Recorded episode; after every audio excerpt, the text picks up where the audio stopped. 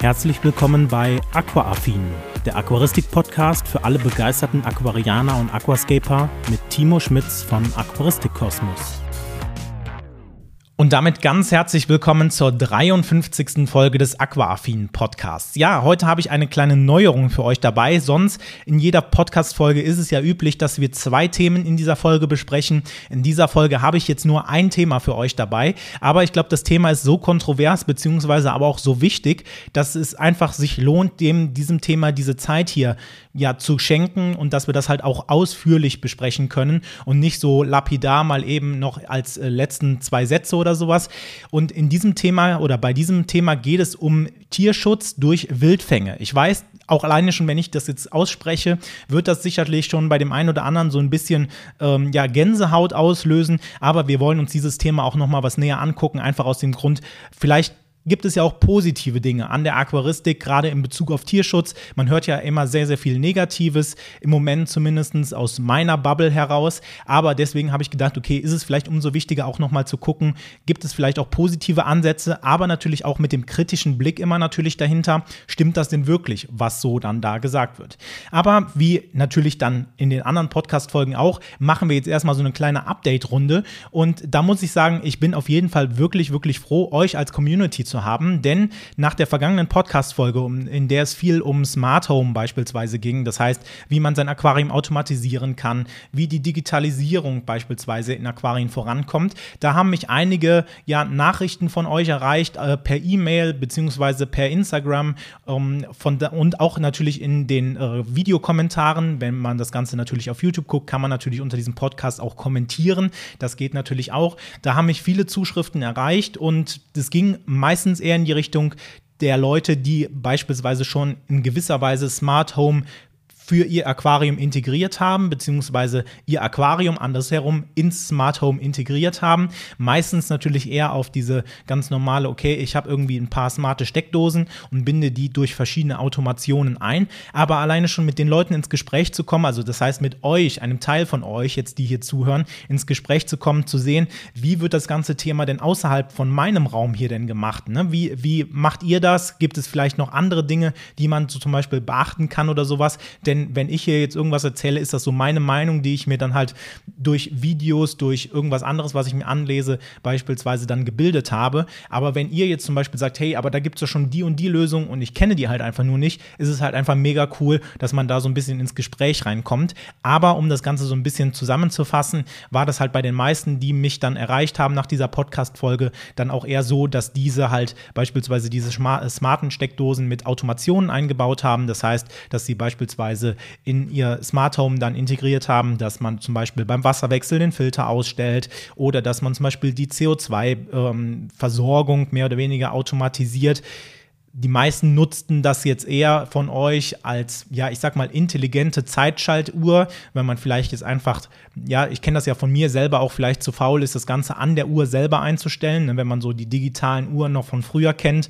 oder was heißt von früher, also das ist ja schon der Nachfolger mehr oder weniger. Ich kenne noch diese ganz klassischen mechanischen Zeitschaltuhren, die auch immer so ein bisschen gerattert haben. Da ist man dann irgendwann auf normale digitale Zeitschaltuhren umgestellt, aber da muss man auch sagen, das Ganze war immer so ein bisschen, ja, ich sag mal, ein bisschen lästig, das Ganze einzustellen, gerade wenn man irgendwelche Änderungen machen wollte. Deswegen sind solche smarte Steckdosen für mich auch ganz cool. Aber dann gab es auch natürlich einige, die das dann irgendwie mit eingebunden haben in ihr Smart Home, sodass man da halt dann schöne Automationen auch so ein bisschen daraus machen konnte. Und ähm, ja, von daher habe ich mir da auch so ein bisschen Inspiration aus dem Ganzen rausgeholt und habe auch schon für mein Aquarium hinter mir, also für das Alpen 60p, das ist das erste Aquarium, was so ein bisschen mehr in diese Digitalisierung Smart Home Richtung gehen soll, habe ich mir jetzt einige ja smarte Steckdosen bestellt und die werde ich dann halt auch künftig in so ein kleines Smart Home Setup integrieren, sodass das halt dann vielleicht mit dem Befehl okay, ich mache jetzt einen Wasserwechsel, zum Beispiel den Filter ausstellt oder zum Beispiel die Beleuchtung ausstellt, da kann man sich ja sicherlich diverse Fälle ausdenken. Da haben auch einige von euch dann natürlich schon gute Dienste geleistet, um mich da so ein bisschen zu inspirieren.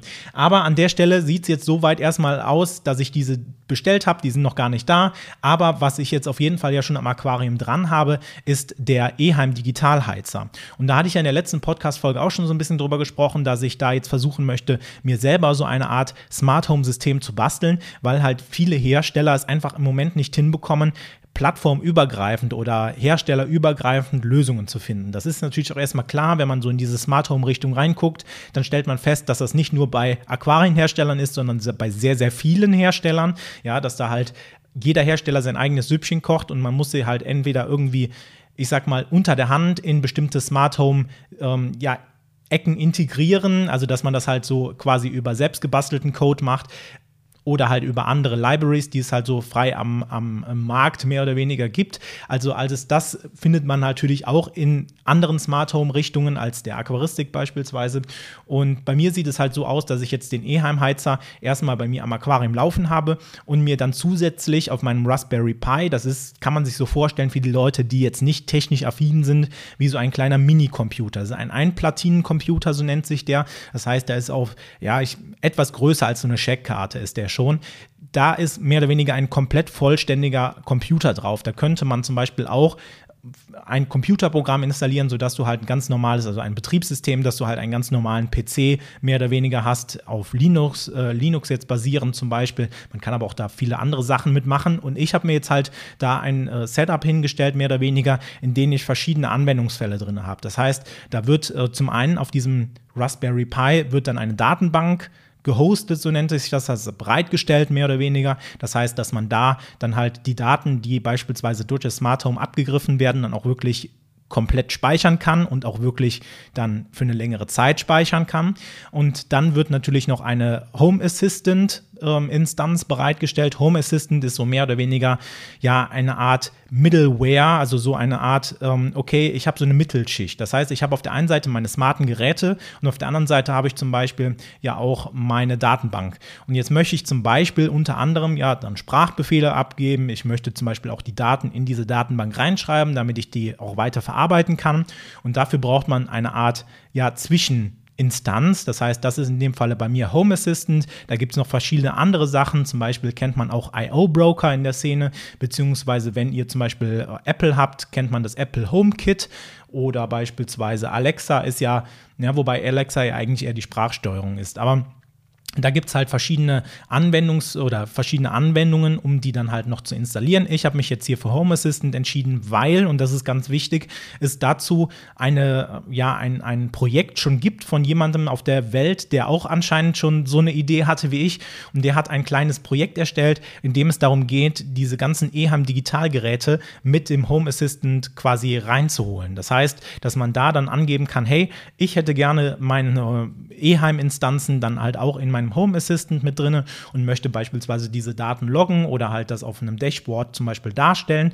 Und das gibt es halt schon. Deswegen habe ich gedacht, okay, ich wollte erst halt in eine andere Richtung gehen, habe dann aber gesagt, okay, damit ich halt jetzt, wenn ich das zum Beispiel auch mal euch auf meinem Hauptkanal präsentiere, nicht den ein oder anderen verliere, weil es dann vielleicht was tiefer um Programmierung geht, habe ich gedacht, okay, machen wir das Ganze mit Home Assistant und dann nutze ich halt direkt schon das, was es am Markt gibt. Man muss ja auch die Arbeit nicht zweimal machen.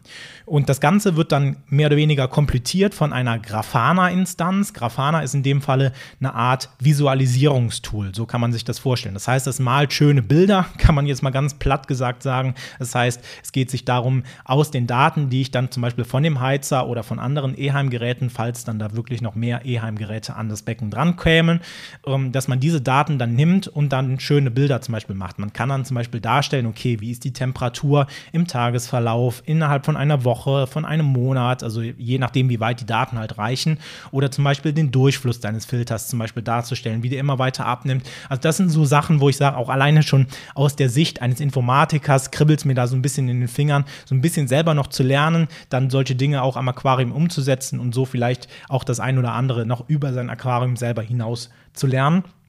Jetzt muss man sagen, das ist im Moment ein bisschen langweilig, weil es im Moment nur die Temperatur ist. Ne, der Heizer, der jetzt in meinem Aquarium drin ist, der kann halt einfach nur die Temperatur auslesen ja, mehr kann der halt nicht. Das heißt, in dem Falle, ich weiß nicht, wie mein pH-Wert ist, wie der beispielsweise der Leitwert ist oder was auch immer. Es geht sich erstmal nur rein um die Temperatur. Das ist so wie so eine Art, okay, ich möchte gucken, ob es erstmal prinzipiell funktioniert. Und wenn ich sage, hey, das funktioniert, dann kann man halt so nach und nach vielleicht dann doch mal das ein oder andere E-Heim-Gerät noch kaufen. By the way, das muss ich natürlich sagen, wenn ich jetzt immer von E-Heim spreche, das ist jetzt hier nicht gesponsert oder sowas. Ich habe mir diesen Heizer natürlich selber gekauft. Ähm, ja, einfach nur, dass ihr da auch Bescheid wisst. Gut, so viel eigentlich zum ersten Thema, zum ersten Update. Und dann geht es einfach weiter direkt mit einem anderen Thema, wo ich jetzt gerade so ein bisschen ja am Schwanken bin, weil ich nicht genau weiß, wie ich da weitermachen soll. Und dieses Thema ist quasi Pimp My Hang-On-Filter. Ich habe ja an meinem Mini M einen kleinen Hang-On-Filter. Ich habe da schon verschiedene Hang-On-Filter dran gehabt, zum Beispiel der ähm, Versa Max Mini von Aquael, den ähm, Oase Bio Style und bin jetzt quasi auf den ähm, Powerfilter von Aquaclear. So, ähm, man kennt die Marke halt nicht so krass. Also wer zum Beispiel schon mal ein Fluval-Aquarium hatte, zum Beispiel dieses ähm, Flufel Edge, genau, da war zum Beispiel auch so ein äh, Aquaclear-Filter drin. Das heißt, den kennt man zumindest aus dieser Ecke noch, aber ansonsten ist der, glaube ich, relativ unbekannt, würde ich jetzt mal sagen, wenn man so die großen Hersteller irgendwie wie Aquael oder wie ähm, den, äh, den ähm, Oase-Filter hat. Aber der ist halt der Filter, wo ich gesagt habe, nach mehreren Wochen und Monaten Benutzung, das ist der Filter, den ich an meinem Aquarium haben möchte. Einfach aus dem Grund, weil er halt extrem laufruhig ist.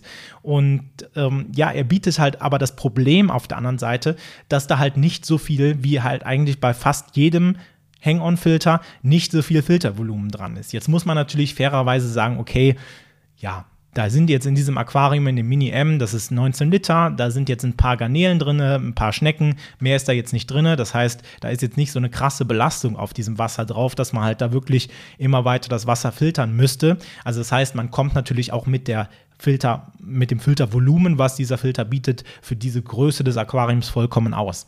Aber trotzdem habe ich mir gedacht, okay, ich könnte ja einfach mal hingehen und den Filter so ein bisschen pimpen. Und wenn dieser, dieser Filter quasi aus der Verpackung rauskommt. Dann hat man da ganz normalen Filterschwamm drin, beziehungsweise ein paar Filterkugeln und ähm, ja, das war es eigentlich schon. Und jetzt habe ich das Ganze natürlich erstmal so laufen lassen, habe gesagt, okay, hm, da müssen wir erstmal gucken, wie wir da jetzt weitermachen und habe mich dann jetzt in den letzten Wochen damit beschäftigt, okay, wie kann ich den Filter denn jetzt noch ein bisschen pimpen, das Maximale, was geht aus diesem Filter, leistungstechnisch wie so auch ähm, ruhetechnisch rausholen. Und da habe ich als allererstes mal quasi eine Art Garnelenschutz oder was heißt eine Art, ein Garnelenschutz integriert. Und das ist halt einfach ein Filterschwamm, der auch schon so rund ausgeschnitten ist, beziehungsweise eine, ein Loch in der Mitte hat, sodass man den halt gut auf den äh, Einlauf des Filters aufstecken kann, damit halt einfach falls beispielsweise die Red Bee Garnelen doch nochmal äh, ja, Garnelenbabys kriegen würden, dass die halt nicht natürlich direkt vom Filter eingesaugt werden. Auf der anderen Seite muss man aber auch sagen, ist das Ganze natürlich auch wieder direkt eine Erhöhung der Fil des Filtervolumens, weil natürlich damit einfach noch ein bisschen mehr Filter Medien quasi im Aquarium drin sind. Das heißt, das wird natürlich auch die ganze Zeit durchströmt und da sammeln sich natürlich dann auch Filterbakterien beispielsweise an und würden das Wasser dann halt auch mehr oder weniger so ein bisschen filtern. So, das ist halt das Erste, was ich gemacht habe. Auf der anderen Seite habe ich dann noch ein paar weitere Filterkugeln reingetan, weil mir das am Anfang so ein bisschen ja wenig erschien. Und das kann ich euch an der Stelle erstmal empfehlen, wenn ihr jetzt einen Filteraufbau habt. Guckt, dass der halt von der Seite, durch die er durchströmt wird. Also meistens ist das von unten nach oben halt aufgebaut ist. Ne, das heißt, dass ihr jetzt nicht unbedingt beispielsweise feine Filtermaterialien sehr weit unten im Filter habt, weil die meistens in der Regel durch, als allererstes durchströmt werden. Das heißt, da solltet ihr möglichst grobe Filtermaterialien haben, sodass es halt quasi von jeder Stufe immer weiter aufsteigend, immer feiner wird und dann nachher beispielsweise in die ähm, biologischen Filtermedien dann mündet, mehr oder weniger, und dann dementsprechend eure Filtermedien auch nicht so schnell verschlammen oder nicht so schnell verstopfen, weil wenn man natürlich, kann man sich ja vorstellen, das gilt auch natürlich für Außenfilter oder für Innenfilter, wenn man natürlich ganz am Anfang beispielsweise ein sehr, sehr feines Filtervlies hat, ja, wird man relativ schnell feststellen, mh, hm, okay, mein Filter ist komplett zu, weil halt das Filtervlies wirklich alles an Partikeln dann auffängt, egal ob groß oder klein. Und so schnell setzt sich das dann halt wieder zu, dass man da relativ schnell dann auch wieder irgendwie Maßnahmen ergreifen muss, um den Filter zu reinigen. Von daher an der Stelle guckt immer auf den richtigen Aufbau. Da gibt es aber auch auf YouTube einige gute Videos von meinen äh, ja, Kollegen, die das auch schon mal für Außenfilter gemacht haben. Also könnt ihr auch gerne mal bei denen vorbeigucken.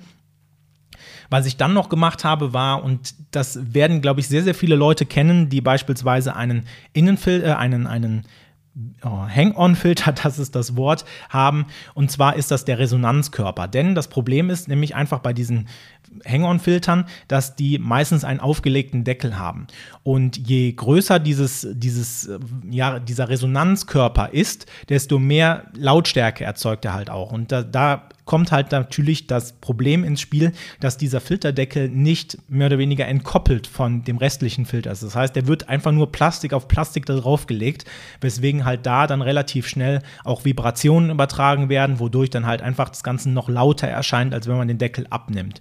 Und das habe ich jetzt geändert. Ich habe auch den eine ganze Zeit lang ohne Deckel betrieben. Im Moment habe ich den wieder mit einem Deckel drauf, habe aber um diese Ränder quasi an einigen Stellen so kleine ja, Gumminupser drauf gemacht. Also die findet man, glaube ich, eher so bei Ikea oder sowas, also halt so aus dem Küchenbereich. Da hatten wir noch ein paar rumliegen, da habe ich mal so ein paar Gumminups da dran gemacht und es hat eigentlich wirklich gut funktioniert, weswegen das auch zum einen ähm, die Möglichkeit ist, natürlich den Filterdeckel zu entkoppeln. Auf der anderen Seite kann man damit aber auch ganz gut den Filter selber vom, Filtergla äh, vom Filterglas, vom Aquarienglas entkoppeln um so halt auch alleine von dem Filter her nicht so viele Vibrationen an das Aquarium abzugeben. Was halt auch wieder dazu führt, dass das Ganze doch nochmal ein bisschen leiser ist. Das heißt, alleine durch die Entkopplung des Filters bzw. des Deckels des Filters hat man da schon eine gewisse Geräuschreduktion mit drinnen. Und genau, das sind eigentlich so die, ja, Dinge, die ich gemacht habe, um meinen Hang-on-Filter jetzt erstmal so ein bisschen zu pimpen. Ich denke mal, da kann man sicherlich noch einige andere Sachen machen. Und hier kommt ihr jetzt ins Spiel. Wenn du jetzt zum Beispiel noch einen Trick hast, ey, ich habe einen äh, Hang-on-Filter und habe das immer schon so oder so gemacht, das war immer mein Trick, um Hang-on-Filter am Aquarium zu betreiben, dann kannst du mir gerne einfach mal unten in die Kommentare oder auf Instagram oder e äh, per E-Mail, also beides findest du natürlich auch unten in den Show Notes nochmal verlinkt, einfach nochmal schreiben und dann werde ich das vielleicht auch nochmal in der nächsten Podcast-Folge mit aufnehmen, wenn da ein paar gute Ideen bei sind, die es auf jeden Fall wert sind, hier dann noch mit euch besprochen zu werden.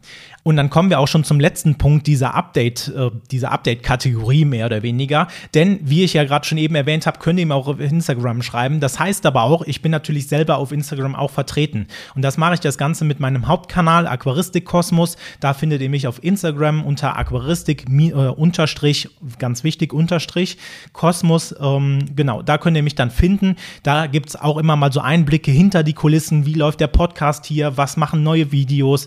Wie sehen meine Aquarien aus? Das heißt, wenn dich jetzt interessiert, wie es auch rund um den Podcast, rund um meinen Hauptkanal aussieht, auch nochmal wichtige andere Themen, ja, irgendwie so ja, nice to know Sachen fürs Aquarium, dann guck gerne mal da vorbei und dann würde ich mich freuen, wenn du dann bald auch zu meinen Instagram-Followern gehörst.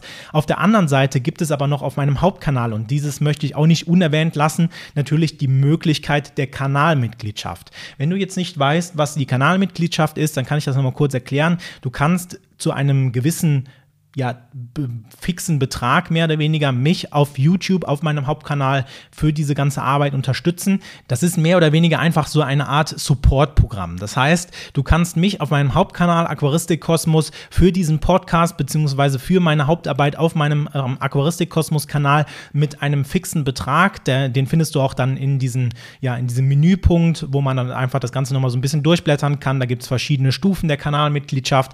Da kannst du dann mich mit einem fixen Betrag Betrag unterstützen, damit ich auch weiterhin hier diese Sachen machen kann, weil das Ganze kostet natürlich immer so ein bisschen Geld. Und da bin ich auch immer ein bisschen froh, wenn der ein oder andere mich dann auch nicht nur mit euren Likes und äh, dass ihr hier zuguckt, dann nur ein bisschen unterstützt, sondern vielleicht den ein oder anderen Euro, wenn es halt irgendwie möglich ist, dann natürlich auch noch ähm, ja, an Support da lasst. Also guckt gerne mal vorbei. Wie gesagt, findest du auch unten in den Show Notes natürlich verlinkt und dann würde ich mich auch an der Stelle freuen, wenn vielleicht der ein oder andere den Weg in meine Kanalmitgliedschaft quasi von euch wählt. Und dann würde ich sagen, soll es das von dem Update, von der Update-Kategorie gewesen sein.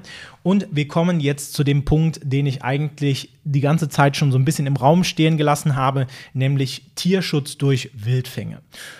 Ja, also ich habe ja schon mal eine Podcast-Folge gedreht, wo es um Tierquälerei in der Aquaristik ging, weil das Ganze ja jetzt doch so nochmal in den letzten Wochen, Monaten, vielleicht auch in den letzten Jahren so ein bisschen an Fahrt aufgenommen hat. Da ist ja auch die Aquaristik häufig von verschiedenen Seiten so ein bisschen im Kreuzfeuer steht.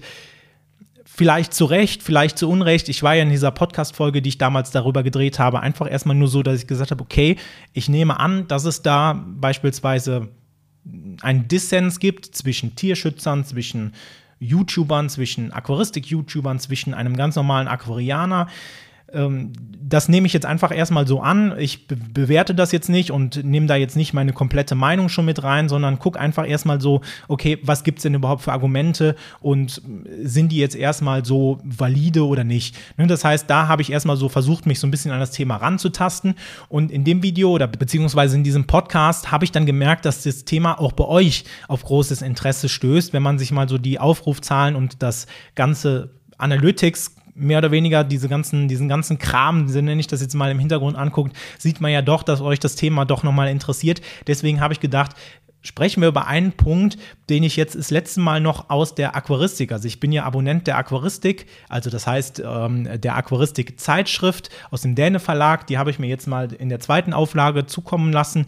Und ich muss sagen, ich finde die Zeitschrift wirklich sehr, sehr interessant, gerade so, wenn man begeisterter Aquarianer ist, einfach mal so ein bisschen durchzublättern. Und da kam ich auf einen Punkt, der so ein bisschen dahin ging, okay, Tierschutz kann auch Wildfang sein.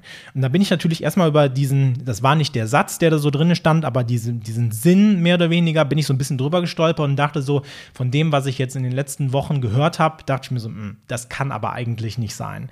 So, und da dachte ich mir, okay, weißt du was, wir gehen einfach mal in dieses Thema rein. Ich gucke mir da so ein bisschen mal so die, die äh, Literaturlage so ein bisschen an, beziehungsweise guck mal, ob es da was anderes noch im Netz zu gibt.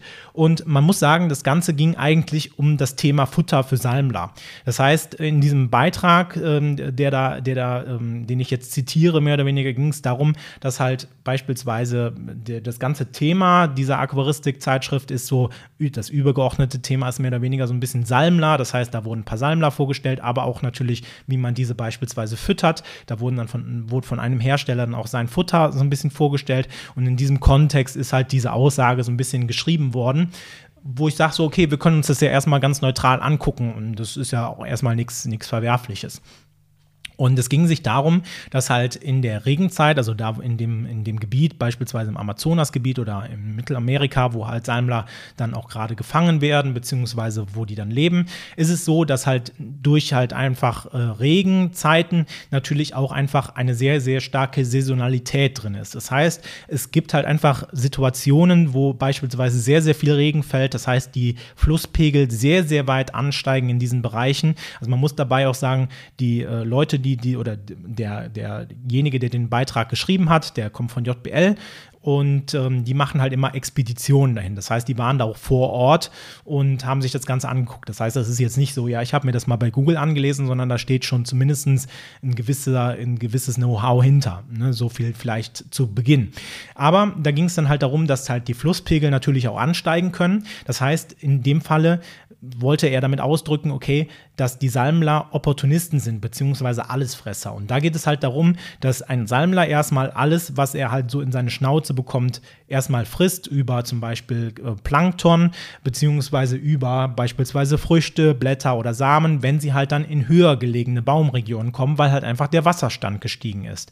Das heißt, hier geht es vor allem darum, dass die, die Salmler erstmal sehr, sehr viele Dinge fressen. Das Problem aber dabei ist, dass halt viele Salmler Salmler, gerade wenn sie klein sind, einfach limitiert dadurch sind, dass sie halt einfach eine sehr, sehr kleine Maulgröße haben. Das heißt, da gehen so Früchte oder Samen oder so sehr, sehr schwierig rein, beziehungsweise eigentlich gar nicht rein. Das heißt, die sind dann halt darauf angewiesen, dass es halt sehr, sehr kleines Futter gibt, zum Beispiel irgendwie Plankton oder sowas, was halt im Wasser rumschwebt, was die dann halt fressen können. Und da ging es dann darum, dass es halt einfach auch dazu kommen kann, dass mehrere tausend Salmler beispielsweise in diesen Regionen am, am Schwimmen sind, mehr oder weniger, oder in, in einem bestimmten Bereich des Flusses oder ähm, des Habitats, um das jetzt vielleicht mal ganz neutral auszudrücken, am Schwimmen sind, aber halt auch in dieser Zeit sehr, sehr wenig Futter finden, weil es halt einfach sehr wenig Futter in dieser Größe gibt. Und dass dann halt sehr, sehr viele Salmler auch schon sehr abgehungert aussehen, das heißt mit eingefallenen äh, Bäuchen und so weiter. Und dass man in diesem Zuge mehr oder weniger davon ausgehen kann, dass natürlich, wenn das so weitergeht, also recht wenig Nahrung, und sehr viele Salmler, dass es dann nicht alle Salmler, die da halt sind von diesen Tausenden alle, dass die es dann halt nicht alle schaffen, sondern auch viele davon sterben. Und da ging es dann darum, dass dieser Satz gedroppt worden ist, okay, ja, ähm, ne, eine, eine Entnahme an, an dieser Stelle, ne, das heißt, wenn es den, den Fall gibt, dass es halt sehr, sehr wenig Nahrung gibt und man dann Wildentnahmen macht, beispielsweise von diesen roten Salmlern, von denen da gesprochen wird, dann ist das erstmal nicht bestandsgefährdend, beziehungsweise ist das halt auch wissenschaftlich in dem Falle nachgewiesen. Und da muss ich dann halt sagen, war erstmal so mein Interesse geweckt, weil ich natürlich auch immer ganz gerne, um vielleicht auf Argumentationen auch so ein bisschen einzugehen, auch gerne immer mal so die wissenschaftlichen Quellen mir angucke. Und dann bin ich so ein bisschen im Netz gewesen. Ich meine, ich weiß ja, wie man wissenschaftlich arbeitet. Ich bin selber noch Masterstudent. Das heißt, ich würde mir jetzt unterstellen, dass ich weiß, an welchen Stellen ich vielleicht irgendwas finde. Jetzt muss ich aber dabei sagen, es war relativ schwierig, das Ganze zu finden also auch wissenschaftliche Belege dafür zu finden und nicht, wo irgendjemand mal irgendwas gesagt hat. Also das heißt, dass man eine Primärliteratur hat, wo man auch wirklich daraus zitieren kann. Auf der anderen Seite muss man sagen, wenn es halt dann auch in diese Bereiche geht, sind auch sehr, sehr viele Dinge einfach auf Englisch. Für mich ist jetzt Englisch nicht so ein großes Problem, aber es ist halt trotzdem ein mega großer Aufwand, da halt durchzusteigen deswegen muss ich halt sagen, war mir das in den Stunden, in denen ich mich damit beschäftigt habe, jetzt nicht möglich, alle Dokumentationen, alle Arbeiten wirklich bis ins Kleinste zu lesen, beziehungsweise überhaupt herauszufinden, ob die jetzt für, diese, für, diesen, für diesen Podcast hier wirklich von Relevanz sind. Und deswegen habe ich mir mal gedacht, okay, weißt du was? ich gehe einfach mal selber hin und strenge selber mal so ein bisschen meinen Kopf an und überlege einfach mal so, okay, was könnte das denn für positive, aber auch negative Auswirkungen haben? Einfach um mal vielleicht auch so mal das eigene Denken so ein bisschen zu schulen, weil Selbstdenken macht schlau, nicht immer nur denken lassen von anderen Leuten, sondern auch einfach mal selber denken, weil man, weil ich auch jetzt wieder gemerkt habe, wenn man dann auf der anderen Seite ne, sehr, sehr viel aus dieser ganzen okay, wir müssen Tiere schützen, Bubble mitbekommt, auf der anderen Seite halt dann aber auch mal wieder in Impressionen aus der anderen Richtung mitbekommt, ist das Ganze auch sehr, sehr fruchtbringend. Das heißt, dass man da einfach mal selber seine Gedanken macht und nicht einfach blind irgendwelche Argumente übernimmt ob die jetzt wahr sind oder nicht, erstmal dahingestellt, aber einfach mal sich selbst Gedanken zu machen.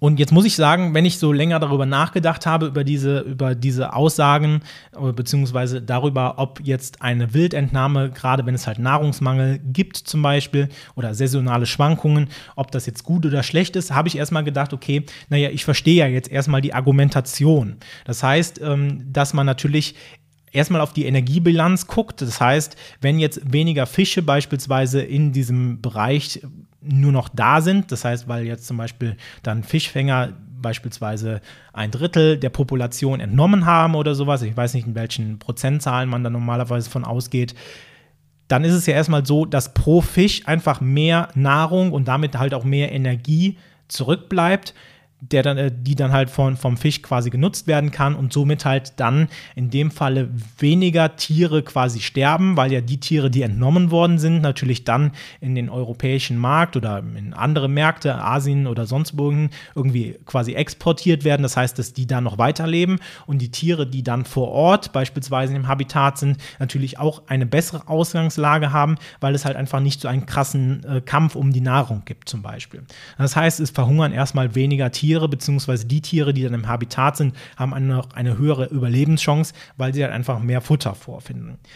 Jetzt ist es aber auch so, dass das natürlich auch so ein bisschen aus dem Populationsgedanken kommen kann. Das heißt, wir haben ja immer eine gewisse Population, die halt dann in diesem Habitat, zum Beispiel in einem Fluss, im Amazonas oder wo auch immer, dann halt ähm, da ist. Und jetzt ist es ja so, dass wenn ich mir das jetzt so vorstelle und das greift quasi nochmal das Argument von vorhin auf, das heißt, wenn es zu viele Individuen gibt, kann ein Moderator ähm, fangen. Und damit meine ich jetzt halt ne, nicht, okay, ich nehme 90 Prozent oder 95 Prozent der Tiere aus ihrem Habitat raus, sondern ein moderater ähm, ja, Fang, der halt den Bestand nicht schädigt, auch einfach positiv auf den Kampf um knappe Ressourcen ähm, einwirken. Das heißt, wie eben schon gesagt, das heißt, dass einfach mehr Ressourcen, in dem Falle Nahrung beispielsweise, für die Tiere beispielsweise noch zur Verfügung stehen, wodurch dann halt einfach nicht so ein krasser Kampf darum da ist und dann halt einfach nicht so krass das Gesetz, so stelle ich mir das jetzt vor, Survival of the Fittest gilt, sondern dass man halt einfach dann einen gewissen Bestand quasi aus dieser Gruppe, aus diesem, aus diesem Besatz herausnimmt und den dann halt, ähm, ja, um, um diesen Teil quasi erleichtert und in dem Falle dann halt auch einfach, ja, die Bestand oder den, den restlichen Bestand so ein bisschen schützt. Das ist halt der, der andere Punkt. Und zum anderen, da komme ich jetzt so ein bisschen weg von diesem Futter- und Nahrungsthema, dass man das natürlich auch so ein bisschen als zweite Chance sehen kann. Denn es gibt natürlich auch ähm, ja, diese Saisonalität in Form von Trockenheit. Das heißt, dass beispielsweise Futterlosläufe auf einmal austrocknen, was im Jahresverlauf halt auch einfach normal ist äh, in bestimmten Bereichen. Ne? Es gibt sicherlich viele Flüsse oder Seen, die halt im Sommer nicht austrocknen, aber da gibt es sicherlich auch einige Seen, Seen ähm, auf der Welt, die das halt haben. Und wenn man dann an diesen Punkten hingeht und sagt, okay, jetzt entnehme ich beispielsweise zum Beispiel irgendwie noch einen gewissen Bestand aus diesem See heraus oder aus diesem Fluss heraus, bevor beispielsweise dann die Trockenheit anfängt, dann ist es ja so, dass diese Tiere mehr oder weniger ja ohnehin gestorben wären und ich sie somit aus dem Habitat vorher entnommen habe und somit den Bestand eigentlich auch nicht gefährden kann, weil sie wären ja sowieso verendet. Das ist jetzt einfach mal so diese naive Sichtweise, die ich jetzt auf diese Vorteile so ein bisschen darauf habe. Das heißt, dass man auch durchaus sehen kann, okay, es kann durchaus Vorteile haben, wenn man beispielsweise Wild, äh, Wildfänge macht. Weil es kommt halt einfach so in der allgemeinen Diskussion, so habe ich zumindest das Gefühl, kommt es halt immer rüber, dass Wildfänge per se schlecht sind. Und das sind eigentlich Argumente dafür, zumindest aus meiner Sicht, dass man sagen kann, okay, per se sind nicht Wildentnahmen oder Wildfänge immer schlecht. Es kommt halt immer darauf an, und da kommen wir nämlich auch gleich so ein bisschen zu den, ähm, zu den negativen Punkten, dass das Ganze natürlich in einem übergeachteten Kontext zu sehen ist, beziehungsweise aber auch natürlich immer sehr, sehr stark auf die jeweiligen ja, ich nenne es jetzt einfach mal äh, Wildfänger bzw. Fischfänger auch so ein bisschen aufzusetzen ist. Das heißt, es mag sicherlich ähm, den, das ein oder andere schwarze Schaf in dieser Herde geben, wo man sagt, ja, da geht es einfach nur darum, quasi möglichst viel Profit zu machen. Es gibt aber auch sicherlich sehr, sehr viele Völker, sehr, sehr viele ähm, ja, Stämme, wie auch immer, Fischfänger, die halt einfach davon leben in diesen Gebieten, dass sie halt Zierfische beispielsweise, unter anderem Zierfische natürlich, dann beispielsweise fangen und dann exportieren oder verkaufen. Und da muss man sagen, dass vielleicht bei diesen Leuten, so stelle ich mir das jetzt zumindest vor, vielleicht auch nochmal so ein bisschen mehr Awareness da ist, dass man sagt, okay, ich muss ja von diesem Bestand weiterhin leben. Das heißt, ich kann nicht diesen Bestand komplett abfischen, das heißt eine Überfischung machen, sondern ich muss ja immer gucken, dass der Bestand von der Größe her gesund bleibt. Und das ist halt so der Punkt, wo ich sage so, okay, wenn das unter diesen Umständen geschieht, dann ist es natürlich so, dass ich sage, es ist vollkommen okay aus meiner Sicht, ne, weil es vielleicht einfach auch mal gut ist, einen gewissen Prozentsatz da zu entnehmen. Aber, und da kommen wir nämlich dann zu dem Punkt, wo ich sage, es gibt natürlich auch Negativpunkte. Jede Seite oder jede, ähm, jede Medaille hat zwei Seiten, so ist das Sprichwort. Und man sollte das halt auch immer natürlich im Kontext sehen. Das heißt, wir müssen diese Fische natürlich immer in ihrem übergeordneten Biotop betrachten. Und jetzt ist es natürlich so, dass viele Zierfische natürlich auch gleichzeitig Beute sind. Das heißt, es gibt immer eine Räuber-Beute-Beziehung in solchen Habitaten, so wie es halt eigentlich immer die gesamte Nahrungskette halt gibt. Und das heißt, wenn ich jetzt beispielsweise Tiere aus diesen, aus diesen Habitaten entnehme, dann ist es natürlich so, dass ich erstmal potenzielle Beutetiere dem, dem Biotop entnehme. Das heißt, dass die Räuber, die quasi die nächste ähm, ja, Stufe sind, mehr oder weniger, dass diese halt wieder weniger Nahrung haben. Das heißt, das ist so eine Art, ja, ich sag mal, Kreislauf, so ein Teufelskreis. Das heißt, ich entnehme einen gewissen Prozentsatz an Fischen, damit diese nicht verhungern. Auf der anderen Seite fehlen die dann halt aber vielleicht auch beispielsweise dem restlichen Biotop in der Nahrungskette. Das heißt, dass beispielsweise dann andere Fische, die halt diese kleineren Fische oder ne, Raubtiere dann halt auffressen, also die Raubtiere, die dann diese kleineren Fische äh, auffressen, dass die halt einfach nicht mehr da sind und deswegen dann halt auf dieser Stufe vielleicht ein Ungleichgewicht entstehen kann. Das heißt, das ist zum Beispiel so ein Punkt bei den roten Salmlern, ich habe das extra nachgeguckt, dann kann es halt zum Beispiel sein, dass diese in den Habitaten zum Beispiel von Raubfischen oder zum Beispiel auch von Vögeln gefressen werden. Das heißt, da verlassen wir ja sogar noch dieses Biotop Wasser und gehen halt raus in, okay, wir haben eine ganze Umwelt, das heißt, dass beispielsweise auch noch Vögel davon betroffen sind. Und das geht ja dann halt einfach so weit, dass nach und nach beispielsweise dann die Kette, die, die Nahrungskette auch so ein bisschen ausgedünnt werden könnte, zum Beispiel jetzt dadurch. So, auf der anderen Seite es ist natürlich auch so, dass die Tiere selber eine gewisse Reproduktion haben. Das heißt, die ist oft auch äh, saisonal schwankend äh, angepasst. Das heißt, wenn man zu viele Tiere zum falschen Zeitpunkt entnimmt, kann es natürlich sein, dass einfach die Reproduktion dieses Bestands sehr, sehr stark eingeschränkt wird oder sehr, sehr stark verringert wird, wodurch auch dann natürlich beispielsweise Disbalancen entstehen können. Das ist halt auch so ein Punkt, wo ich sage, den könnte ich aus der Argumentation her heraus durchaus als valide annehmen. Ne, das heißt, ähm, da habe ich mir natürlich auch mal Gedanken drüber gemacht, wie sieht es denn bei der Reproduktion aus. Das ist halt noch so ein Punkt. Und wie ich gerade eben schon gesagt habe, okay, der Fischfang, der müsste halt natürlich auch dem Verhalten angepasst sein. Das heißt, verantwortungsvolle Fischer nutzen halt diese Situationen, die es dann gibt. Das heißt, dass beispielsweise die Tiere, wenn es irgendwie Hochwasser oder sehr viel Wasser im Fluss gibt, halt sich irgendwo sammeln ne, und dann halt relativ wenig Nahrung da ist oder wenn es halt äh, beispielsweise absehbar ist, dass es bald eine Trockenheit gibt, dann ist es natürlich so, dass man dann oft auch sagt, okay, weißt du was, dann kann ich ohne Bedenken beispielsweise einen Teil des Bestands entnehmen, weil dieser ohnehin sonst beispielsweise verloren wäre.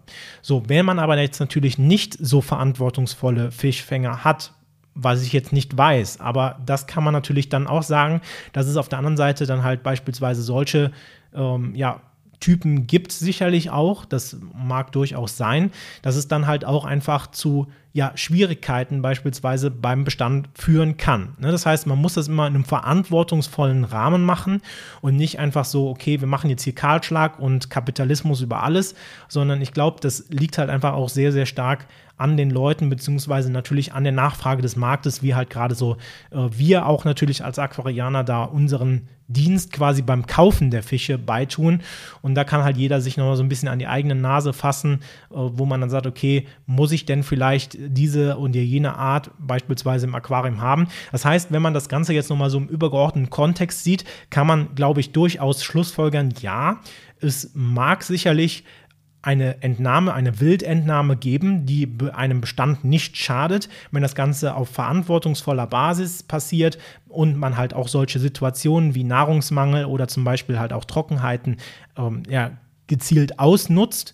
Aber es gibt sicherlich auch natürlich Nachteile, die vielleicht dann halt einfach auch damit bedingt sind, dass es natürlich nicht nur immer eine isolierte Betrachtung dieses, dieser äh, Gruppe beispielsweise geben kann, das heißt von roten Salmlern, sondern dass diese halt übergeordnet natürlich in ein, ganze, ein ganzes Biotop eingebettet sind, beziehungsweise in eine ganze Umwelt und da es dann halt auch natürlich andere Beziehungen zum Beispiel zueinander gibt, beziehungsweise aber natürlich auch, dass es halt, wenn die Reproduktion durch beispielsweise massiven Fang eingeschränkt wird, dass dann halt da auch einfach ein Bestand drunter leiden kann.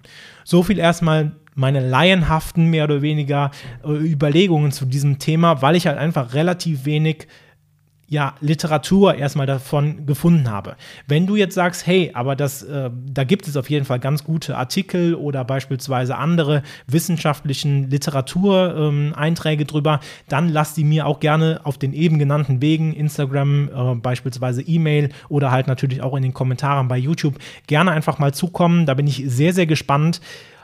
Und dann würde ich sagen, soll es das von dieser Podcast-Folge jetzt gewesen sein. Und dann bedanke ich mich fürs Zuhören. Lass gerne bei Spotify oder Apple auch natürlich eine Bewertung für diesen Podcast da. Und dann würde ich sagen, hören wir uns in der nächsten Podcast-Folge wieder. Macht's gut. Bis dahin. Ciao.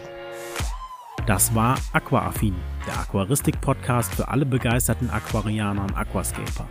Wenn du auf YouTube zuschaust, vergesse bitte nicht, den entsprechenden Kanal zu abonnieren. Andernfalls bewerte doch bitte diesen Podcast und schaue gerne mal auf meinem YouTube-Kanal vorbei. Den Link findest du wie immer in den Show Notes. Also, bis dann!